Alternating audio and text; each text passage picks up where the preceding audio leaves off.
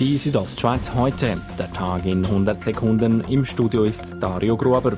Der Bundesrat hat heute zwei Beschlüsse gefasst im Kampf gegen das Coronavirus. Die bisherigen Maßnahmen werden bis am 26. April weitergeführt. Und somit um eine Woche verlängert, wie Bundespräsidentin Simonetta Sommaruga erklärte.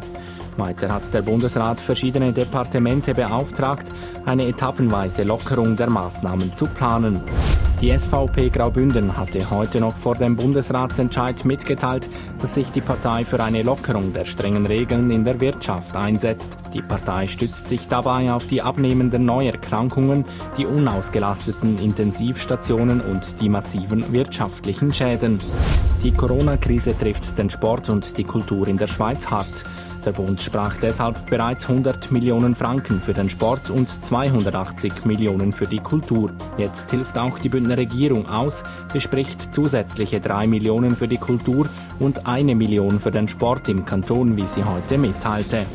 Im Kanton Graubünden ist wieder ein Braunbär unterwegs. Er wurde am Montag im Puschlaf von einer Wanderin beobachtet. Das Amt für Jagd und Fischerei hat bereits reagiert, wie der Bündner Jagdinspektor Adrian Arquint sagt. Selber haben wir ihn noch nicht gesehen, aber wir sind im Gebiet unterwegs, um zu schauen, ob wir ihn einmal sehen würden und ob es auch Proben allenfalls gibt, die für die Probe. Zurzeit wisse man noch nicht, von wo der Bär kommt, so Arquint. Die Südostschweiz heute, der Tag in 100 Sekunden, auch als Podcast erhältlich.